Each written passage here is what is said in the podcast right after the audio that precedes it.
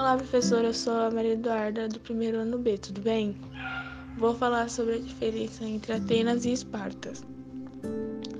Foram duas cidades barra estados com grandes poderes na Grécia Antiga.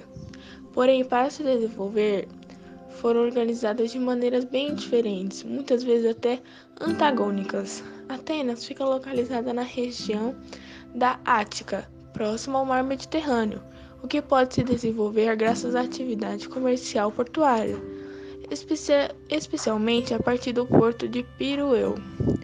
Foi essa relação direta com o mar que fez Atenas desportar o comércio marítimo e a se destacar política e economicamente na região Esparta.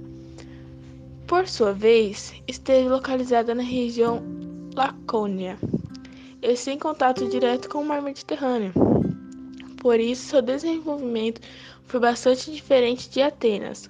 O comércio não foi a atividade principal, as suas terras eram bem férteis e propícias ao cultivo de cereais e pastagens e criação de animais.